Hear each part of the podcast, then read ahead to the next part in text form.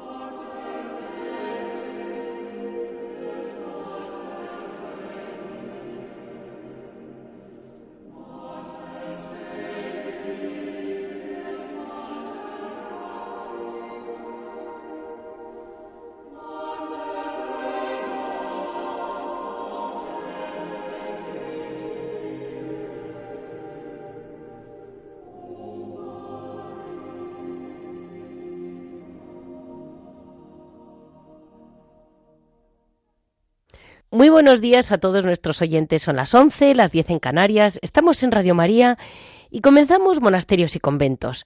Eh, hoy, como no podía ser de otro modo, porque no quiero que se me escape el mes de junio, mm, vamos a empezar con el Sagrado Corazón de Jesús. En noticia, bueno, no es una noticia, es una pequeña anécdota que les voy a contar hoy. Por primera vez les voy a contar una anécdota personal. En historia mm, vamos a hablar del monasterio del Sagrado Corazón de Jesús de Cantalapiedra, en Salamanca, de las hermanas Clarisas. Y mm, un, digamos, otra versión del Sagrado Corazón de Jesús, que es, eh, el mismo Corazón de Jesús, eh, en el Carmelo. Mm, nos lo va a explicar que conoce muy bien el tema el padre Eduardo, que como carmelita entiende muy bien por dónde va. Eh, todo el conjunto del programa lo que quiero es que quede claro cómo mm, el Sagrado Corazón de Jesús está presente en nuestros monasterios, cómo lo entienden las distintas religiosas, distintas mm, maneras de entender el corazón de Jesús que cabe para todos. Y así vemos espiritualidades muy antiguas y espiritualidades muy jóvenes y todas, todas al final siempre abrazan el amor de nuestro Señor, el corazón de Jesús. En Piedras Vivas, Javier Onrubia nos contará lo que quiera, porque él sabe muy bien lo que es una piedra viva. Eh, este es el resumen de hoy, 12 eh, de junio de 2023, con toda la ilusión de seguir adelante con ustedes.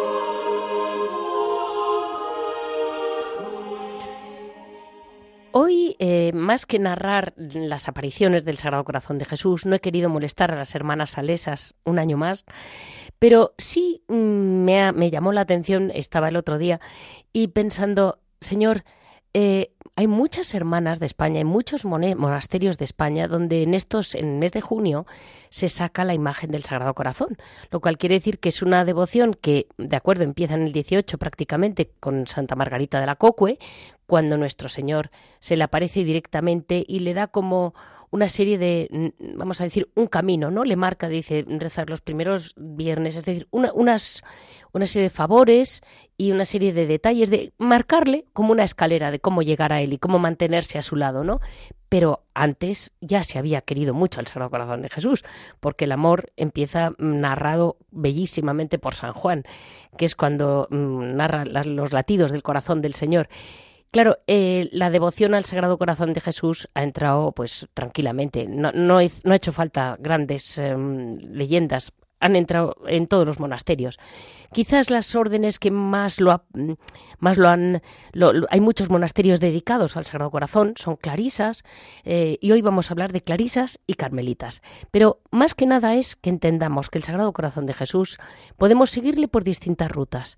Podemos seguirle a través de lo que nos dijo Santa Margarita de la Cocue, que indudablemente es la gran devoción que tenemos en el corazón, la más fácil quizás para, para seguirle concretando.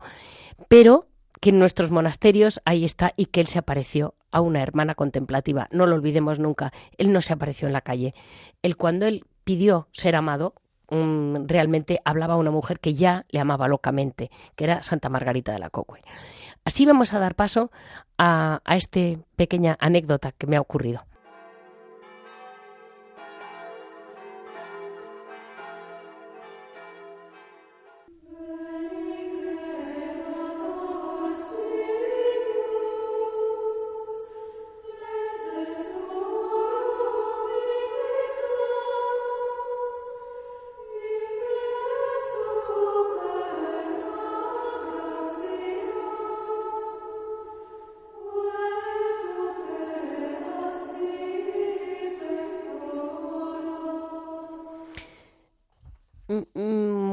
Voy a contar una, anécdota curiosa que mm, este año, como se habla tanto del cambio climático, del no cambio climático, hemos tenido tantos problemas en nuestros campos con la sequía, las lluvias ahora no nos dejan, es como un poco mm, alterado, vamos a llamarlo así.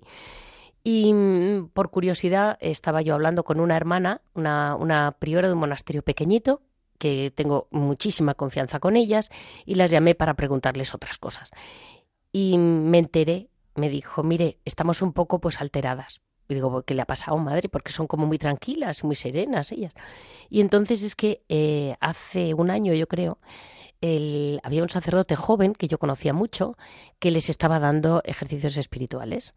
Y la última plática que dio, mm, pues como que era un hombre muy encendido con el Sagrado Corazón. Él donde iba siempre pintaba un corazón, tallaba un corazón. Y como estaba muy malito de salud, pues estaba ya muy dedicado a, mm, mm, retiros a las monjas, a trabajos, digamos, que le exigían menos físicamente y podía, pues, dormir tranquilo y tener un, horario más de una persona que no está ya del todo bien. Y por algún motivo dio una charla muy encendida sobre la muerte y la confianza profunda que hay que tener siempre en el Sagrado Corazón de Jesús. Y al terminar les dijo, hermanas, ustedes no, lo duden, siempre me quedaré con ustedes. A la mañana siguiente, el sacerdote falleció de un pequeño accidente mm, por la enfermedad que tenía seguramente y lo, encontraron, lo enterraron tal y cual. Eh, las hermanas se quedaron muy paradas porque había sido como una charla muy dura, muy, muy, muy encendida, vamos a llamarla, de amor al Sagrado Corazón. Y cuando les dijo que siempre se quedaría con ellas, ellas pues siempre se habían quedado con la cosa de decir vamos a rezar por él siempre, y rezan mucho por él. Y esta primavera Hace unos días ha pasado una cosa un poco peculiar, y es que de los árboles, cuando han brotado las hojas este año, han brotado las hojas en forma de corazón. La madre me decía que ella fue paseando por el huerto y cuando lo vio dijo, mira, has perdido la cabeza. Y poco a poco llega otra hermana y dice, madre, he visto una cosa un poco rara. Es que las hojas de los naranjos tienen forma de corazón. Y así, no una, sino las distintas especies. Tienen granados, naranjos, tienen y, la madre estaba asustada, bueno, preocupada, hasta que se lo mandó a una priora principal, en fin, cosas así, pero la realidad es que al final, ¿qué es ¿cuál es la lectura principal?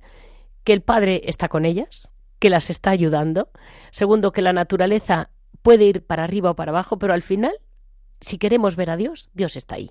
Y nuestro Sagrado Corazón de Jesús está en todo. Y saldrán las hojas como a Él le dé la gana, cuando a Él le dé la gana. Que no nos angustiemos, que no pasemos angustia, que el Señor está y es el Padre de la naturaleza. Y si el amor de la naturaleza lo sabemos ver, veremos alrededor nuestro la mano de Dios en todo, como les ha tocado a esta comunidad que estaban un poquito como abandonada. Bueno, pues ha entrado una hermana y además les ha pasado esta cosa con las hojas de todos los árboles. Eh, bueno, son detalles que son caricias que hace el Señor a quien menos lo pide y a quien menos lo busca. Mm, unas hermanas humildes que no pretendían nada raro, ni, ni esto es raro, es simplemente que el Señor habla como quiere y cuando quiere. Veni Sancte Spiritus, et mi celeribus, lucis Tuae radium. Veni Pater Pauperum, veni Datum,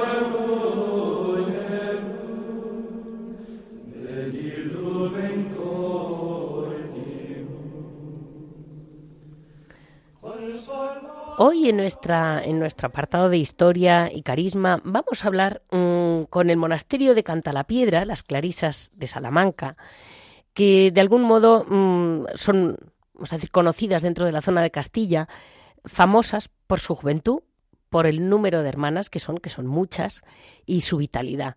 Yo les diré que no es la primera vez que están con nosotros, pero nunca les acabo llamando para hablar del carisma de Santa Clara.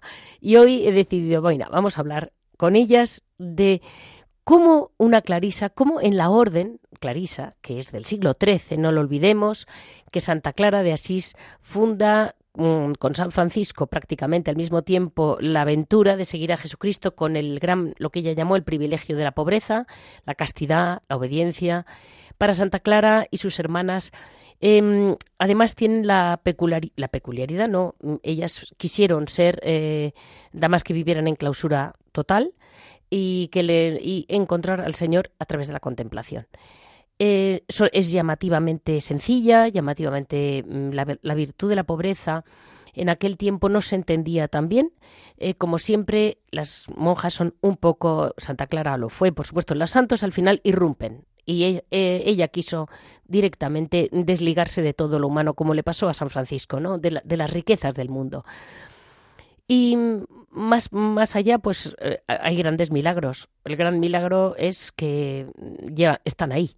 Están ahí, sigue siendo una orden numerosísima en que nuestro Señor sigue haciendo pequeñas gotas como de vitalidad. Yo esto lo llamaría, ellas lo llaman un milagro, será un milagro. Un milagro, ellas lo dicen con mucha llaneza, es cada día que pasa y son fieles, eso sin duda. Y el mayor mil, y este milagro fue, pues miren, eh, acaban de pasar el centenario, ahora nos lo va a contar la madre. Y la madre María Amparo del Sagrado Corazón, quédense con el nombre que vamos a ver, cuando ya era Clarisa, es cuando empieza con la fundación, que era una inspiración que ella tenía de niña. Em, vamos a hablar con la madre mm, Sor María Aleluya, que ha estado yo creo con nosotros en el programa, pero que hoy nos va a contar la historia de su monasterio, que tiene la particularidad de, bueno, ellas lo llaman con mucha razón, fundadas por el Sagrado Corazón de Jesús. Buenos días, Sor María Aleluya. Paz y bien, Leticia, muy bien, gracias a Dios. pues lo primero, preguntarle, mm, por fin vamos a poder hablar de la historia del monasterio de Canta la Piedra por fin. Sí, sí. es una asignatura pendiente que tengo con las clarisas porque, porque su centenario lo celebraron en plena pandemia. Sí, efectivamente, hace tres añitos justo. Bueno, a ustedes les hace falta poca gente, ¿eh? ya tienen bastante. Sí, no, no. Fue un regalo del Señor. Empezamos invitando a la gente y luego vimos que el Señor quería que lo viviéramos en intimidad con Él y también fue un regalo muy bonito. Pues qué bien, ¿eh, madre? Pero desde ahí desde ahí para todo el mundo, porque al fin y al cabo nuestra vocación, aunque sea escondida, es para todos y la celebración también de esto que consideramos una gracia del Señor, pues también es para, para todos, o sea que muy bien. Y madre, cuénteme, mm, ¿quién fue la madre mm, María Amparo? Pues una mujer muy, muy, muy sencilla, sí. como casi todos los instrumentos que utiliza el Señor para sus obras. Ella era una, una niña de, de este pueblo, de Canta aquí en el corazón de Castilla, un pueblo muy chiquitito. Y, y desde pequeñita pues eh, fue creciendo en la fe y ya muy pronto ella recibió una intuición, lo que ella llamaba un sueño, en el que vio eh, como un monasterio que fundado sobre un río de gracias que brotaba del mismo corazón de Jesús. Y ella en ese momento simplemente se planteó dónde estará ese monasterio, cómo me gustaría formar parte de él Y, y, nada más, y fue esperando a que el Señor pues le fuera dirigiendo. Y con el tiempo pues ya fue una, una joven que empezó a discernir, entendía que el Señor la llamaba para ser especialmente suya y hizo una experiencia en el Cister de Arevalo, tuvo que salir por enferma porque tuvo siempre una salud muy, muy, muy delicada. Eh, volvió a salir y en su casa pues le invitaron a, ingresar en un monasterio de, clarisas porque ella quería seguir entregando su vida al Señor y entró en un monasterio de Salamanca en el Corpus y ya allí eh, también con una salud muy muy muy delicada muy enferma humanamente mm, lo, tenía apropiado todo. Lo tenía, pensar lo tenía todo una niña pobre sencilla y enferma Perfecto. Sí, sí, sí, efectivamente. lo tenía todo para ser un instrumento de los que el corazón de Jesús elige para que se vea que la obra es suya y no de criaturas. Entonces, allí en el corpus conoció a un dominico, el padre, un sabio, el padre Arintero, mm, un gran místico, y, ella le, contó su experiencia de, joven y cómo seguía sintiendo dentro de ella ese, ese deseo de dedicar su vida a consolar, amar y reparar al corazón de Jesús. Y el padre interno la animó, entendió que era del Señor y la animó a seguir adelante si Dios iba poniendo los medios. Claro, humanamente era impensable que esto fuera a salir adelante. El obispo de Salamanca, cuando se lo propusieron, dijeron, dijo, ya tenemos un montón de monasterios en Salamanca. Eh, esta monja que nos proponen como, como fundadora no va a durar ni dos días porque está más muerta que viva. Y, pero dijo, pero bueno, yo lo voy a pedir a Roma. Si en Roma lo conceden, será voluntad de Dios presentó la petición a Roma y en Roma concedieron las licencias para hacer la fundación. Y en ese momento salió la Madre Amparo del Corpus de Salamanca con otras dos hermanas sencillas también de pueblo, o sea, las personas humanamente más desvalidas, y vinieron a cantar a piedra a lo que llamaban la casita de la plaza, que era una casita que les habían dejado en la plaza del pueblo, muy pequeñita, muy pequeñita, en una pobreza absoluta, porque, bueno, ya llegaron el primer día, decían, para poder comer la una teníamos que fregar los platos, porque no teníamos nada más que dos platos. para que pudieran terminar de comer todas, tenían que fregar entre medias.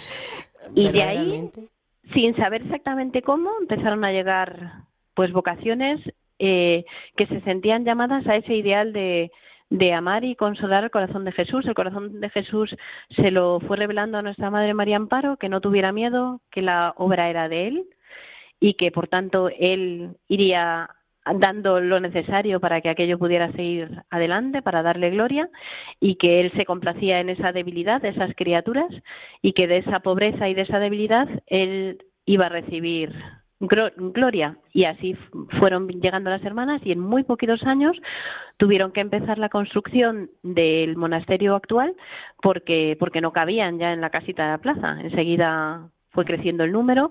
En 1928 se trasladaron al monasterio actual y desde entonces pues siguieron llegando llegando hermanas. Bueno, y hay una cosa muy importante que les digo a nuestros oyentes y es que siguen llegando hermanas porque yo he visto las últimas fotos, han entrado hermanas este mismo año.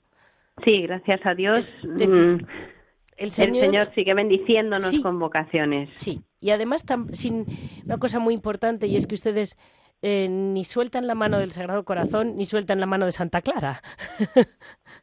bueno, es que están Santa Clara igual que nuestro Padre San Francisco, aunque no existiera, digamos, la denominación que ahora hacemos de devoción al corazón de Jesús, pero son grandes santos del corazón de Jesús, como tantos otros que ha habido a lo largo de la historia.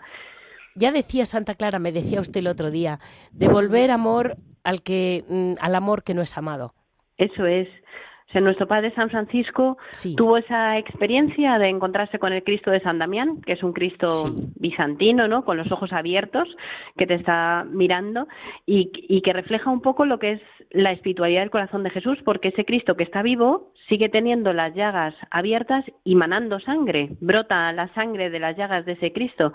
Y eso expresa muy bien lo que es la espiritualidad del corazón de Jesús, un corazón eh, que nos ha amado hasta el extremo, sí pero que no es indiferente a nuestra respuesta de amor, sino que está con los ojos abiertos esperando que, que correspondamos a ese, a ese amor, ¿no? Como decía Benedicto XVI, que es una expresión que a nosotros nos, nos encanta, que es que, que Dios mismo mendiga el amor de, de su criatura y tiene, tiene sed del amor de cada uno de nosotros. Y eso lo experimentó San Francisco y lo experimentó Santa Clara, que era lo que Santa Clara le pedía a sus monjas era que correspondieran amando totalmente a ese amor que totalmente se ha entregado por nosotras. Entonces, la espiritualidad del corazón de Jesús encaja estupendamente en el carisma franciscano y clariano. Claro, claro. Y, de algún modo yo le comentaba a nuestros oyentes que em, yo creo que el Señor hace regalos a las órdenes que son perseverantes, a las órdenes que duran tiempo, a las órdenes con un carisma realmente divino. El Señor Dios, de repente, pues uno de los regalos fue por ejemplo, la Madre María Amparo con toda esta inspiración propia, decir, pues yo quiero que haya dentro de la orden un monasterio que realmente me venere de un modo especial, pues ya está. Sí. Y, y yo creo que es un, un, gran regalo para la orden hoy en día tener el monasterio de, de Canta la Piedra. Bueno, para, no sé si es un regalo para la orden, pero desde luego para las que estamos llamadas a este monasterio sí sentimos como un regalo muy grande el que el Señor nos haya preparado en la Iglesia esta parcela y esta vocación tan maravillosa de poder dedicarnos a, a reparar y amar y a consolar su corazón. Es que para nosotras es un regalo nuestra vocación. para nosotras mismas. Sí, eso Y este mes de junio, madre, ¿cómo lo celebran normalmente? Bueno, nosotras, eh, nuestra madre fundadora decía, para nosotras todos los días tienen que ser fiesta del corazón de Jesús. Vale. Y, es verdad, o sea, para nosotros todos los días vivimos centradas en esa eh, amar, consolar y reparar el corazón de Jesús. Pero en el mes de junio, pues especialmente tenemos eh, la novena en la que tratamos de profundizar en todas esas facetas del, del corazón y del corazón de Jesús y del carisma y hacemos especiales actos también pues de amor y de reparación que nos viene muy bien la fiesta del Corpus que, que acabamos de celebrar en la que vemos el corazón de Jesús eh, expresado eh, plenamente en la Eucaristía no con esa faceta de donación y también al mismo tiempo de deseo de comunión. Entonces tenemos el Santísimo expuesto a lo largo de todo el día y toda la noche para acompañarle, para amar, para nutrirnos de ese amor y para tratar de devolver amor también a tanto como Él nos da, ¿no?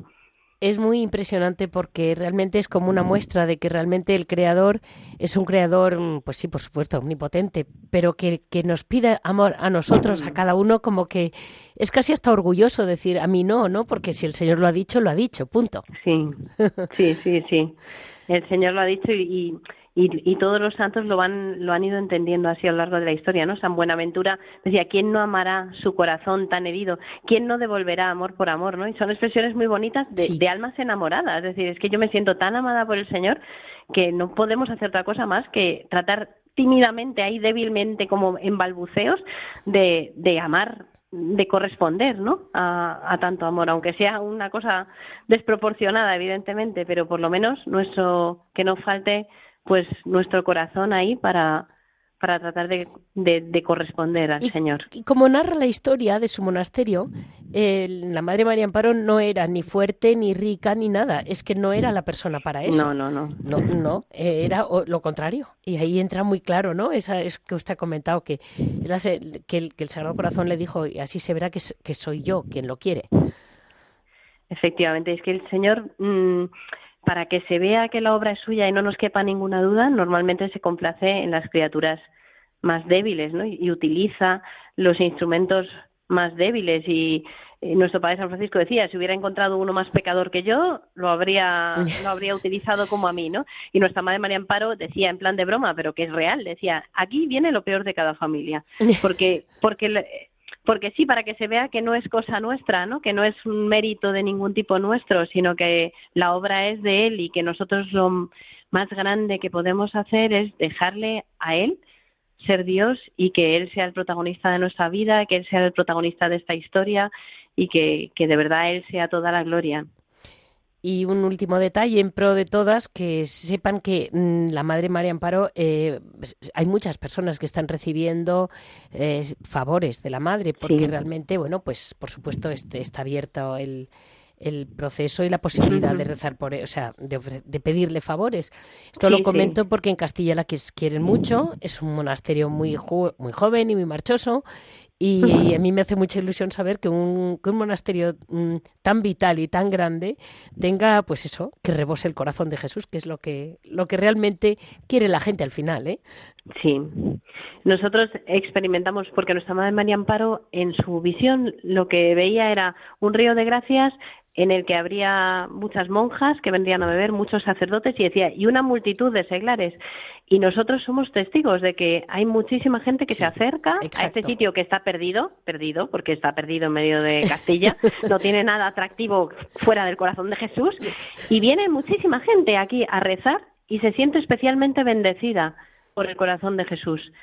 Y eso es, eh, esta riqueza no es para nosotras. Yo, nosotras pensamos siempre que estamos aquí como la lamparita del sagrario para, para señalar dónde está la fuente, pero no es para nosotras, es para que muchos se acerquen a beber de, de, de, todo el amor que desborda el corazón de Cristo y que está deseando dársenos y que nosotros pues estemos ahí para coger esas gracias y ese amor. Bueno, yo creo que ya no podemos poner más palabras, más que ponernos a rezar. Muchísimas gracias, Madre María Aleluya, porque siempre, siempre son tan acogedoras que de verdad se lo agradecemos muchísimo desde Radio María. A vosotros por este programa y por todo el bien que hacéis, que, que sabemos que es mucho y que rezamos para que sea mucho. Muchas gracias, Madre. Hemos hablado con la Madre María Aleluya, priora del monasterio de las Clarisas de Cantalapiedra, que realmente es llamativo por una, una no solo porque es mm, la integridad y el amor con que lo viven, viven su, como la pasión con que lo viven, sino que es un monasterio además muy numeroso, cosa que no es frecuente en España hoy en día, y siguen entrando gente joven, con lo cual españolas, eh, es un monasterio que no ha parado nunca, es como que ha ido a su al ritmo del Sagrado Corazón, a su, a su y, la madre mm, Sor María Lulu ya la ven que tiene una alegría en el corazón, se le nota. Bueno, vamos a dar paso a, a cómo entra en el Carmelo, que también en el Carmelo hay muchos monasterios al Sagrado Corazón de Jesús, eh, el amor, eh, el amor al Sagrado Corazón.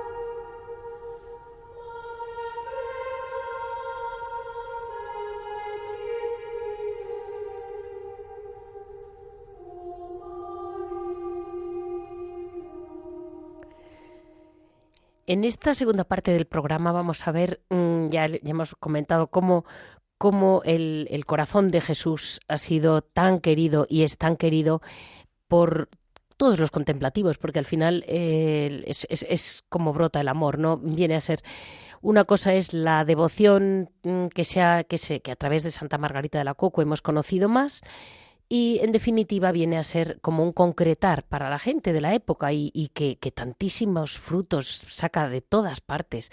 Pero indudablemente eh, las grandes órdenes, y, ya empieza con San Juan, ese latir del Sagrado Corazón de Jesús, ¿no? Em, eh, mirando, buscando sobre el Carmelo, porque me llamó la atención cómo dentro de la Orden del Carmen hay varios monasterios que se han fundado al Sagrado Corazón de Jesús, que encaja muy bien, porque Santa Teresa ya mm, era una enamorada de, Jesús mismo y habla de Jesús con un tú a tú, con esa humanidad que le late el corazón cuando habla de él. Y ahí hay un algo que dices, está como mm, sintiendo profundamente el amor del Señor. Aquí hay una, una cosa que he encontrado, pero bueno, figúrense lo que se encuentra, que es eh, como lo que ella habla, como Santa Teresa habla del Sagrado Corazón de Jesús, no en la digo corazón de Jesús para que quede claro que es el amor de Jesús, ¿no? Como el Señor Jesucristo se le descubre poco a poco, que primero le enseña las manos, eh, después la caricia, la cura y consuela a Teresa, después ve el rostro de Jesús. Mm, eh, que lo había contemplado en la pasión, lo había contemplado en su oración, en el dolor, en la cruz, y, lo ve mm, con, de repente glorificado. Y ella misma no entiende por qué el Señor se le aparece como poco a poco y dice que es que ella no estaba preparada para contemplar tanta belleza y se ampara en la Magdalena, eh, que le pasa un poco lo mismo la mañana de la Pascua. Vamos a hablar con el padre Eduardo, Carmelita Descalzo, que conoce muy bien a sus santas mucho mejor que yo y además también se conoce muy bien eh, lo que significa realmente vivir para el gran amor de Jesús. Muy buenos días, Padre Eduardo. Buenos días a todos, es un placer. ¿Le dejo a usted colgado de Santa Teresa? Bien, bien, pues hombre, Santa Teresa de Ávila, Santa Teresa de Jesús, como tú bien has dicho, era una enamorada de la sacratísima humanidad, decía sí, ella. Sí. En una época en la que quizás eso se valoraba menos, ella dice, no, no, a nosotros lo que nos salva es el Hijo de Dios que se ha hecho hombre que se ha hecho uno de nosotros, que ha compartido nuestra vida, que, que camina a nuestro lado y que se ha quedado para nosotros el Santísimo Sacramento. Yo creo que todo el mundo conoce esas frases tan bonitas que dice, no os pido que penséis mucho, ni que saquéis muchos conceptos, ni que hagáis grandes y delicadas consideraciones. Solo os pido que le miréis. Si estáis alegres, miradle resucitado. Si estáis triste, miradle camino del huerto o atado a la columna o cargado con la cruz. y Él os mirará con unos ojos tan hermosos y olvidará sus dolores para consolar los vuestros. Y hablen muchas veces con Él. Si hablan con otras personas, ¿por qué habrían de faltar las palabras para hablar con Jesucristo? Qué verdad tan grande, Padre. Ay, Padre, qué impresión, ¿eh? Santa Teresa tenía esa cercanía, esa relación tan personal con Jesucristo en la que centraba toda su experiencia religiosa. Y eso es lo que propone para todos, una relación personal con Jesucristo haciendo experiencia de su amor. Ella también insistía, ¿eh? Santa Teresa de Jesús. Fíen de la bondad de Dios que es mayor que todos los males que podemos hacer y no se acuerda de nuestra ingratitud cuando nosotros, conociéndonos, queremos tornar a su amistad. Acuérdense de sus palabras y miren lo que ha hecho conmigo, que primero me cansé yo de ofenderle que él de perdonarme. Nunca se cansa de dar ni se pueden agotar sus misericordias. No nos cansemos nosotros de recibir. Y es verdad, por otra parte, padre, que no le, es que no le hablamos, no se lo pedimos. Claro, es que es lo que insiste Santa Teresa de Jesús. Dice, si sabes hablar con tu esposo, con tu hijo, con tu amigo, con tu vecino, ¿cómo me dices que no sabes hablar con Jesús? No se trata de repetir oraciones, sino de poner en sus manos nuestra vida, corazón a corazón. Por eso dice, estás triste, mírale en el huerto, y Él te acogerá. Estás alegre, mírale resucitado, pero siempre mírale a Él, háblale a Él, saca de tu corazón lo que llevas más dentro las obras de Santa Teresa de Jesús podemos decir que son una continua oración. Esté hablando de lo que esté hablando, de repente empieza, ay Señor mío, que todo el mal nos viene de no conocerte suficientemente. Eh, esté hablando de lo que sea, siempre pone esos incisos. Ilumíname, Señor Jesús, porque si no mis palabras no van a servir para nada. Siempre está haciendo cosas por el estilo, porque vive en un continuo diálogo con Jesús. Sí la verdad es que es impresionantísimo. ¿eh? Y cómo sigue el carisma del amor a Jesús, a Jesucristo, en, la orden, bueno, y sigue pendiente, pero eh, también le toca muchísimo a otro modelo que tenemos, que rompió moldes a su manera también, Santa Teresita de Lisieux. Si recuerdan, el miércoles ha dedicado el Papa Francisco su catequesis a hablar de Santa Teresita. Y ha dicho que próximamente va a publicar una carta dedicada íntegramente a esta gran santa. Sí. que ciertamente anticipó mm, las grandes corrientes de pensamiento que después se han desarrollado en la Iglesia en el siglo XX, la llamada universal a la santidad, la visión de María como la perfecta discípula de Cristo que se fía de su palabra, la cercanía de Jesús, eh, quitándole todos los ropajes que le hemos puesto a lo largo de los siglos y presentándole igual que Santa Teresa, su madre, como esta humanidad que camina con nosotros, que ha asumido nuestra realidad, que se interesa por nuestras cosas. Ciertamente Teresa de Lisieux abrió caminos a la espiritualidad y fuimos a veces inconscientes porque no nos damos cuenta de dónde vienen tantas riquezas que, que hoy podemos vivir la liturgia, la lectura de la palabra de Dios, eh, la alabanza divina, el ser las contemplativas, el amor en el corazón de la Iglesia, cosas que tenemos muy asumidas, pero que fueron intuiciones suyas a finales del siglo XIX.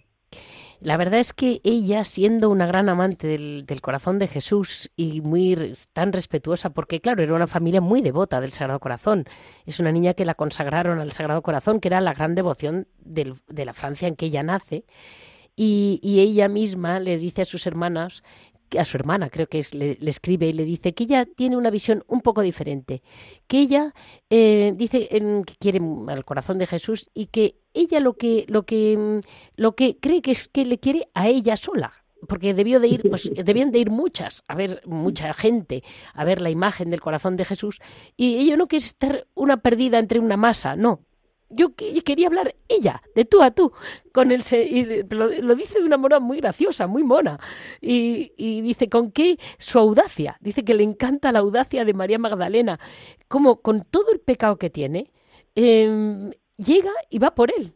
Y, tiene la audacia de, intentar seducirle. aun cuando tuviera sobre la conciencia todos los pecados que se pueden cometer, iría con el corazón partido de arrepentimiento a arrojarme a los brazos de Jesús. Así termina la historia de un alma, pero empieza mm, desarrollando lo que acaba de decir ahora. Dice, si en el mundo una rosa es hermosa, un clavel es hermoso, una margarita es hermosa, pero cada flor es distinta. Así sucede en el mundo de las almas. Cada persona es única para Dios y Él es el único capaz de amarnos de una manera única a cada uno. Nosotros querríamos que Dios amara a todos por igual. Y ella dice, no, Dios es capaz de conocer nuestra psicología, nuestra personalidad y amarnos de una manera única y personal. Y esto se manifiesta precisamente, como estás diciendo, en la relación con María Magdalena y con los otros personajes que aparecen después de la resurrección. Ella insiste, no se les manifestó a todos a la vez, sino que fue al encuentro de cada uno, saliéndoles eh, a, su, paso, a su paso, algunos muy, muy amorosos como María Magdalena enseguida pudieron encontrarse con él, otros tuvieron que hacer un camino eh, más tortuoso, como los discípulos de Maús. Eh, Tomás llega por último, pero también llega porque Jesús quiere manifestar su amor a todos y él se adapta a la capacidad y a la disposición de cada uno de nosotros. Y la verdad, eh, qué, disposiciones tampoco, en fin, tenemos unos ejemplos, unos modelos de, apóstoles que son nuestros, nuestras guías, pero la verdad, de cara al Señor, ni eran los poderosos, ni eran los más listos, ni eran los mejores amigos, ni eran los más fuertes. Como dice Jesús, no me elegisteis vosotros, soy yo quien te he elegido. Exacto. Entonces llega un momento en que tenemos que tomar conciencia de algo muy claro el único salvador del mundo ayer y hoy y siempre es Jesucristo. La salvación es algo tan precioso, tan precioso y tan valioso que no lo podemos comprar. Ha sido comprado a precio de la sangre de nuestro Señor Jesucristo.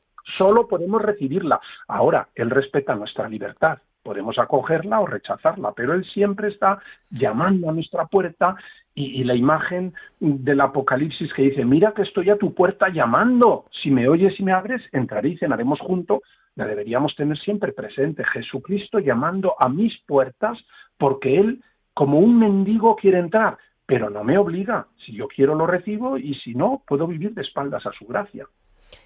La verdad es que es muy en, dentro de la orden que yo siempre, más de una vez he comentado, que yo creo que la Orden del Carmen representa en gran parte eh, esta parte del amor humano que lo, lo, grabó mucho Santa Teresa, ¿no? Muy a fuego, pero y, ya venía de, una relación muy amorosa de Santa Magdalena de Pazzi, es decir, que, no es que ella entrara por casualidad en el Carmen de, Ávila, ¿no? Eh, pero de todas formas eh, me impresiona cómo ha seguido, ha seguido y cómo la devoción al Sagrado Corazón han sabido mm, carmeliti, carmelitalizarla, no sé cómo llamarlo. la devoción al Sagrado Corazón, como cuando se aparece, la han cogido y la han hecho carmelita a su manera y la van arropando de otro color, como le gusta. hay, una santa desconocida para muchos, Santa Teresa Margarita Redi del Sagrado Corazón de Jesús, sí. carmelita descalza italiana de Florencia, que toda su existencia fue un dejarse amar por Jesús y amar a los demás con el amor que recibía de Jesús. Eso era para ella la devoción al Sagrado Corazón.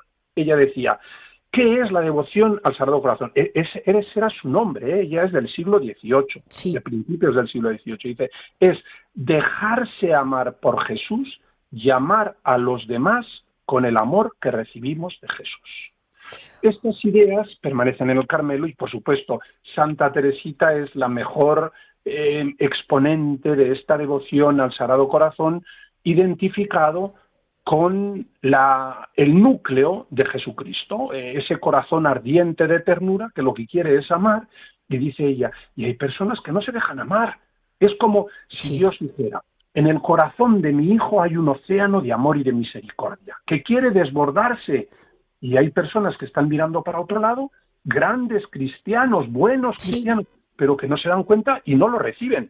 Es verdad, es verdad, Y Santa Teresita dice, toda mi vida va a ser estar a los pies de Jesús para acoger ese amor y derramarlo sobre los demás. No va a ser otra cosa esa lluvia de rosas que ella promete, sino acoger el amor encerrado en el corazón de Jesús para derramarlo sobre todos los que quieran recibirlo.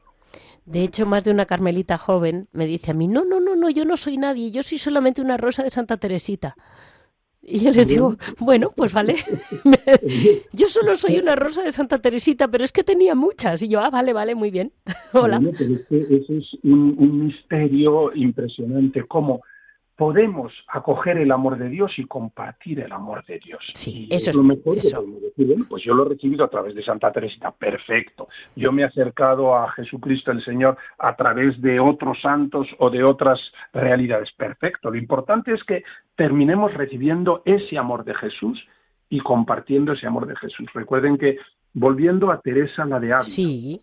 a su corazón transverberado, sí. ella habla de Jesús y dice, hirióme con una flecha enervolada de amor, y mi alma quedó hecha una con su criador. Yo ya no quiero otro amor, pues a mi Dios me he entregado y mi amado es para mí y yo soy para mi amado. Fíjense, antiguamente al cazar mojaban la flecha en una hierba, en un veneno, porque si no, caía mataba de verdad a- al ciervo, al animal que habían cazado, Sí. pero se escapaba lejos y no podían recibirlo. Ella dice, Jesús me ha lanzado esa flecha y estaba mojada en esta hierba, pero no es un veneno para matarme, sino que es una hierba de amor. Y ahora ese amor es el que circula por mis venas y ahora yo puedo amar con el amor de Jesús, porque Él me ha, digámoslo así, envenenado de su amor. Es decir, por mis venas circula el amor. La imagen es preciosa. ¿eh? Es- es Cuando el dulce cazador me tiró y dejó herida, en los brazos del amor mi alma quedó rendida. Y cobrando nueva vida, de tal manera he trocado que es mi amado para mí y yo soy para mi amado. Continúan los versos, ¿no? Pero la idea es esta. Es que realmente em, es, es fantástico. O sea, me impresiona muchísimo porque la transverberación es una escena única. Y realmente. la experiencia de sentirse tan inundada del amor de Dios que se le rompe el corazón. Atención, que ella misma dice, digo que un ángel con un dardo de oro me atraviesa el corazón, pero que no hay ángel, ni hay dardo, ni hay fuego, que es la manera de hablar que tengo para expresar estas experiencias muy interiores. Es una experiencia del amor de Dios que la desborda de tal manera que, que, que se rompe el corazón para poder entregar ese amor a todos. Claro, bueno, usted, usted lo comentaba, ¿no? Que una cosa es tener la experiencia, otra, me decía, entenderla y otra contarla. Lo dice Santa Teresa de Jesús, ¿eh? Sí. lo comenta de sí misma como al principio tenía una experiencia de Dios y no sabía identificar qué le pasaba. Después fue descubriendo que este Dios no es un Dios en abstracto, sin nombres, sin figuras, sino que es Jesús de Nazaret. Su Sí. experiencia era el encuentro con Jesús, por eso su insistencia en la humanidad. El Jesús que se ha hecho hombre, que viene a mi encuentro, que sigue llamando a mi puerta, que camina a mi lado, que está cabe mí, decía ella, y que se atreve a decir que la encuentro a mi derecha, a mi izquierda, delante de mí, detrás de mí, que, toda engolfada en él. Qué imagen. Es muy, es muy, es muy divertida, es que es muy graciosa. Y claro, pues esta presencia de Jesús, cuando entiendes que es Jesús el que está, el que te llama, es algo que, que te desborda de gozo. Y después ya cuando te permite explicarlo, esto todavía más, porque en la medida en que podemos contar a los demás, lo comprendemos mejor lo que nos está pasando. Bueno, y, y también los demás se lo agradecemos mucho. claro. Algo parecido le pasó también a Teresita. ¿eh? Al principio Sí. no tenía palabras para expresar sus, sus experiencias y lo que hace es, pues, como ella misma comenta, le pasó también a Santa Teresa de Jesús, repetir palabras de otros, subrayar en libros, explicarlo, pero finalmente Teresita consigue comprender qué es lo que está pasando y, dice algunas cosas preciosas. Dice, por ejemplo, Teresita, busco un amor que ame todo lo que hay en mí, que me ame por entero, que no me ame solo en lo positivo, en los días buenos, en las cosas fáciles, sino que me ame siempre. Y claro, esto es lo que he encontrado en el amor de Jesús. Un amor que, bueno, puedo leerlo con palabras suyas. Yo quiero un corazón ardiente de ternura que me sirva de apoyo sin jamás vacilar, que todo lo ame en mí, incluso mi pobreza, que nunca me abandone ni me olvide jamás. Cuando se da cuenta de que es el corazón de Jesús el que ama todo en ella, ella puede vivir reconciliada con sus limitaciones, con sus dificultades, con sus enfermedades, con todo, porque dice, bueno, si yo tengo este amor que me desborda, todo lo demás es secundario. De ahí viene la autoaceptación y de ahí viene también la aceptación de los demás y el amor a los demás. Es que realmente es preciosa, ¿eh? es que es que esta niña, menuda niña, ¿eh? Menuda niña le salió. Una mujer que, que tan jovencísima Dios la iluminó para que pudiera ser ella faro que ilumine a otros. Era muy consciente, ¿eh? cuando habías comentado del corazón de Jesús, ella decía, yo sé que lo comprendo de otra manera distinta a como los demás. Y entonces, en ese gran poema que escribe al Sagrado Corazón de Jesús, dice, Corazón de Jesús, tesoro de ternura, tú eres mi dicha, mi única esperanza. Pero se atreve a decir esto, sé que nuestras justicias y todos nuestros méritos carecen de valor a tus ojos. Para hacer meritorios mis pequeñas obras, las arrojo en tu corazón. Entonces ella se atreve a decir, todo lo que yo hago de por sí no vale nada, pero si lo meto dentro del corazón de Jesús adquiere un valor infinito. Por eso yo pongo ahí toda mi vida, todo mi ser, todo lo que hago, todo lo que quiero, todo lo que deseo, todo lo meto dentro del corazón de Jesús para que adquiera este valor infinito. Y hay un, último detalle que me llama mucho la atención de Santa Teresita, que ella le menciona mucho como un, quiere un corazón lleno de ternura. La ternura parece que es una cosa pasada de moda o, de una época del 19, pero yo creo que lo que es es, estamos llegando a un mundo en que se habla, estamos en un mundo violento con mucho juicio, eh, un juicio, lo que antes se llamaba hacer no hacer, no hacer juicios antes de tiempo, por ponerle un nombre, no me acuerdo del nombre, era juicios temerarios. Ahora es un puro juicio, solo por cómo va la gente. Pero no solo eso, la violencia verbal de la campaña sí. Es terrible. La violencia verbal en el cine, la violencia verbal a nuestro alrededor, las palabrotas que vivimos continuamente. Sí, sí estamos en un mundo que lo que necesita es la ternura, solamente Totalmente. la ternura salvarnos, ¿eh? El, que alguien nos acaricie sin interés. Sin interés. Sin interés. Alguien que me quiere sin esperar nada a cambio, que me ama porque Él es amor. Igual que el fuego no puede dejar de quemar y el agua no puede dejar de mojar, Jesucristo el Señor no puede dejar de amar porque esta es su identidad. Y su corazón donde se encierran estas olas infinitas de amor, es la manifestación del misterio de Dios mismo, un amor que el Padre entrega al Hijo, que el Hijo entrega al Padre, que es el misterio del Espíritu Santo, que es el ser de Dios, que se desborda en las criaturas. Y ella misma, en su ofrenda al amor misericordioso, lo que dice es, yo lo que quiero es dejarme abrazar por este amor y ser transmisora de este amor a los demás, no pretendo otra cosa. Así nos quedamos, padre, porque realmente le estoy muy agradecida, porque, porque como le pasa a usted como a su orden, que les late el corazón y entonces se, van animando, pues ya está. Y acabamos con Teresita, que en un, ese maravilloso poema, precisamente como dice usted, ella comenta, corazón de Jesús, tesoro de ternura. Eso es. Tú eres mi alegría, tú eres mi esperanza pues eso, que este tesoro de ternura que es el corazón de Jesús sea nuestra alegría y nuestra esperanza todos los días de nuestra vida. Pues les comento a nuestros oyentes que hoy hemos tenido la oportunidad de hablar con el padre Eduardo San, Carmelita Descalzo, hijo, hijo digno de Santa Teresa. sí, y bueno, pues yo de momento, donde esté donde esté, porque ha estado en varios monasterios, pero siempre, siempre bajo la orden del Carmen, y, ahí está, y sabe mucho de música y de muchas cosas. Es muy divertido, la verdad. Hablaré con usted otra vez.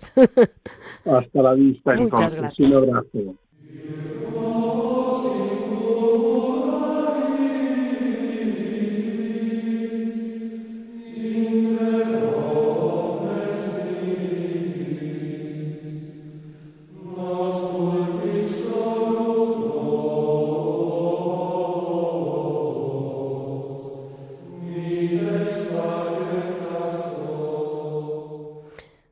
Vamos a dar paso a Piedras Vivas de la mano de Javier Onrubia. Muy buenos días, Javier. Buenos días, Leticia, ¿qué tal? Pues nada, aquí mm, viendo el Sagrado Corazón de Jesús, que mm, era tan emotivo todo el asunto que todavía me tengo que ir a una iglesia a sentar todo lo que he escuchado y lo que he comentado. sí, la verdad es que mm, el Corazón de Jesús es una de las grandes grandes devociones que en los monasterios se fomenta se fomenta mucho. Yo últimamente eh, me he fijado, es difícil encontrar un monasterio o un convento que no tenga una imagen del Sagrado Corazón. Sí, la verdad es que... sí, y además, como hay una variedad tal de imágenes, es muy curioso porque, por ejemplo, curiosamente, ¿no? en el monasterio de Santa María del Parral de mis queridos Jerónimos o en el yermo camaldulense de mis queridos camaldulenses, eh, tienen eh, dos imágenes en piedra, una en el claustro y otra los camaldulenses no tienen claustro, ¿no? Pero en la zona que hay común entre la entre las celdas y la iglesia y la hospedería hay una imagen en piedra, ¿no? Y, y me ha llamado la atención porque yo nunca me había, me había fijado y entonces llevan ahí pocos años, no creo que lleven más de 10, 15 años, ¿no? Pero eso demuestra un poco la devoción que hay, porque estamos acostumbrados a ver esas imágenes tan bonitas de pintadas con, con, colores muy, muy, llamativos, que se destaca muchísimo el corazón, ¿no? Lo que es físicamente el órgano del corazón, que se ve, se ve muy bien, ¿no? pues en, en, los, en las zonas exteriores también está la figura esta en piedra y yo me gusta contemplarlas y muchas veces me quedo mirando fijamente y todavía no sé qué es lo que más devoción te da. Si esas imágenes que digo yo, que es tan real en muchas de ellas el corazón que, que, te dan ganas de, de, tocarlo, ¿no? Porque lo ves tan pintado, tan rojo, se ven también las, las espinas, o estas que son de piedra, que no se, no se distingue el corazón, pero... Quizás no lo necesiten. efectivamente no, pero que dices, eh, te atrae tanto una como otra, ¿no? Porque hemos, hemos escuchado y a mí que tengo tan cerca, yo tengo la suerte de que cuando salgo de casa eh, veo el Sagrado Corazón del Ferro de los Ángeles. Ah, o sea, lo veo, lo veo a distancia, pero cuando, cuando salgo, todos los días que salgo, me retiro un poquito y veo, veo allí al fondo el Sagrado Corazón, ¿no? Que parece que te está llamando. Y sobre todo en, en por la noche, que hay una luz encendida, que se vea, que se vea a lo lejos impresiona muchísimo, ¿no? Porque de, de repente mientras vas ajustando la vista, yo creo que estaba está por ahí al fondo y de repente ves la luz roja esa que te indica que está ahí el Sagrado Corazón y te llama mucho la atención porque dices, ahí está el Sagrado bueno, Corazón. Bueno, y terminamos diciendo que en esa colina, en el Sagrado en el Cerro de los Ángeles, hay un monasterio de carmelitas descalzas eh, dedicado al Sagrado Corazón de Jesús por expresa voluntad de la Fundación de la Madre Maravillas y otras hermanas que tuvieron la llamada del Sagrado Corazón a fundarlo. Bueno, la Madre Maravillas cuenta en su biografía, ¿no? Cuenta eh, que, que ella eh, siente la llamada y sobre todo una cosa muy bonita para mí, ¿no? Que siente que el Sagrado Corazón no puede estar solo en esa colina, no no puede estar la imagen, sino que a sus pies tiene que haber una comunidad de carmelitas descalzas que estén rezando siempre, ¿no? Y sabemos que las celdas de las carmelitas dan justamente al Sagrado Corazón, es decir, que cualquiera de ellas, desde su celda, puede ver a la imagen del Sagrado Corazón. Incluso desde el convento de la Aldehuela, que está al lado contrario del Ferro de los Ángeles, también las monjas desde las ventanas de sus celdas ven la imagen del Sagrado Corazón, ¿no? O sea, es una cosa muy bonita de, que, de que se sienta acompañado el Sagrado Corazón y entonces por eso se hace hay una comunidad de carmelitas que va al ferro al ferro de los ángeles no pues todo eso a mí me parece Sí, es un eh, broche, un broche, un broche muy bonito para acabar con el tema. Sí, para acabar momentáneamente, porque el tema no se acaba nunca. No. Pues así cerramos el, programa, estas piedras vivas que estarán, toda esta fiesta que viene ahora del Sagrado Corazón, pues ahí están, como ha dicho muy bien Javier, mirando, pudiendo contemplar la imagen del Sagrado Corazón y a través de eso todo lo que ha explicado el Padre Eduardo, el, concepto de amor tan grande que tiene la orden, como lo tienen las clarisas, como lo tiene toda, todo, todo religioso realmente y no religioso, quiere decir todo enamorado del Señor. Este ha sido un poco el resumen mm, para hoy, lunes 12 de junio. Eh, nos despedimos de Javier Onrubia, que siempre nos cierra, siempre cerramos el programa con él así, plum. Pero es verdad que es que no nos caben palabras cuando, ¿verdad, Javier? Que siempre nos quedamos cortos. Sí, y lo que hay que hacer, nunca mejor dicho, contemplar y callar. Eso, Pues mm, ya saben que para cualquier duda nos pueden comunicar en monasterios y conventos Se lo repito, monasterios y conventos Si desean escuchar los programas en otro momento, en la página de la radio www.radiomaria.es, en el apartado de los podcasts, lo tienen ustedes y bueno, dentro de unos días supongo que estará ahí. Muchísimas gracias a todos ustedes por estar aquí con nosotros y vivamos este, este mm, casi ya medio mes de junio mm, lo más cerca posible del Sagrado Corazón. Muchísimas gracias a todos.